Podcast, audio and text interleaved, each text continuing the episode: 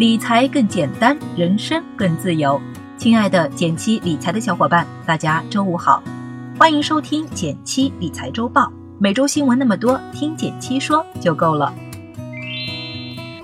首先来看第一条新闻，是来自和讯网的消息：五年期以上 LPR 首次下调，房贷利率会降吗？十一月二十日，央行公布 LPR 利率第四次报价，一年期 LPR 利率为百分之四点一五，此前为百分之四点二。五年期 LPR 利率为百分之四点八，此前为百分之四点八五，均下调五个基点。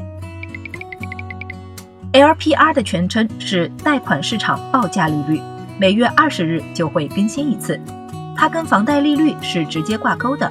根据央行规定，首套房的房贷利率大于等于五年期以上 LPR，二套房的房贷利率大于等于五年期以上的 LPR 加上零点六。所以这次下调也就意味着购房成本降低了。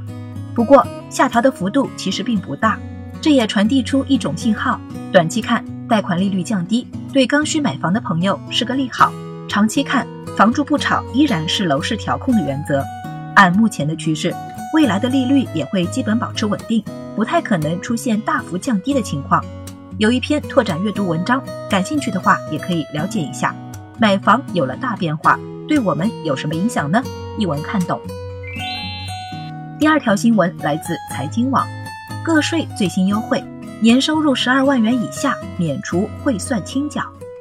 个税最新优惠政策出台，暂定两年内对综合所得年收入不超过十二万元或年度补税金额较低的纳税人免除汇算清缴义务。什么是汇算清缴呢？这就要从扣税的方式说起了。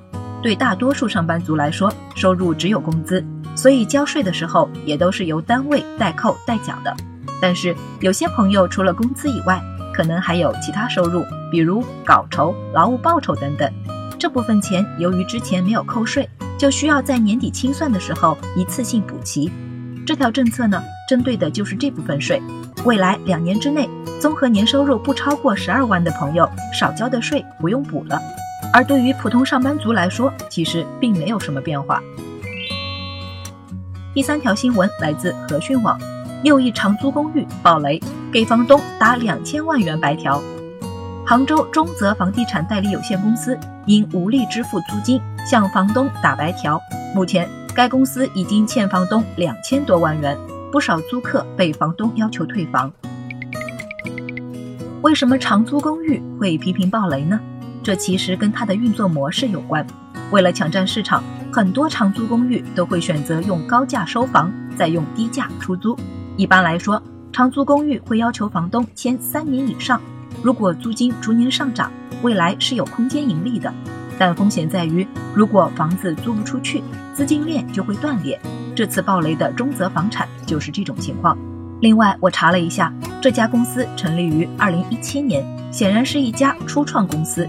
这也给我们提了个醒：如果想租长租公寓，尽量选择大品牌、大公司。对于预先付款的服务，也要多留个心眼儿。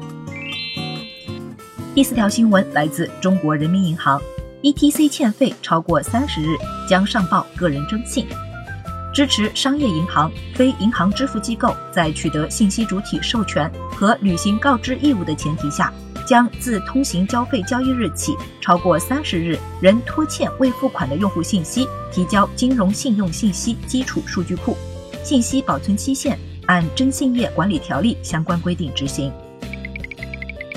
我查了一下，ETC 扣款有两种方式：绑定借记卡或者绑定信用卡。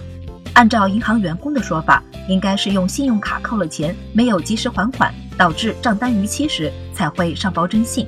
所以用 ETC 的朋友也不用特别担心，和正常用信用卡一样，多关注账单就可以了。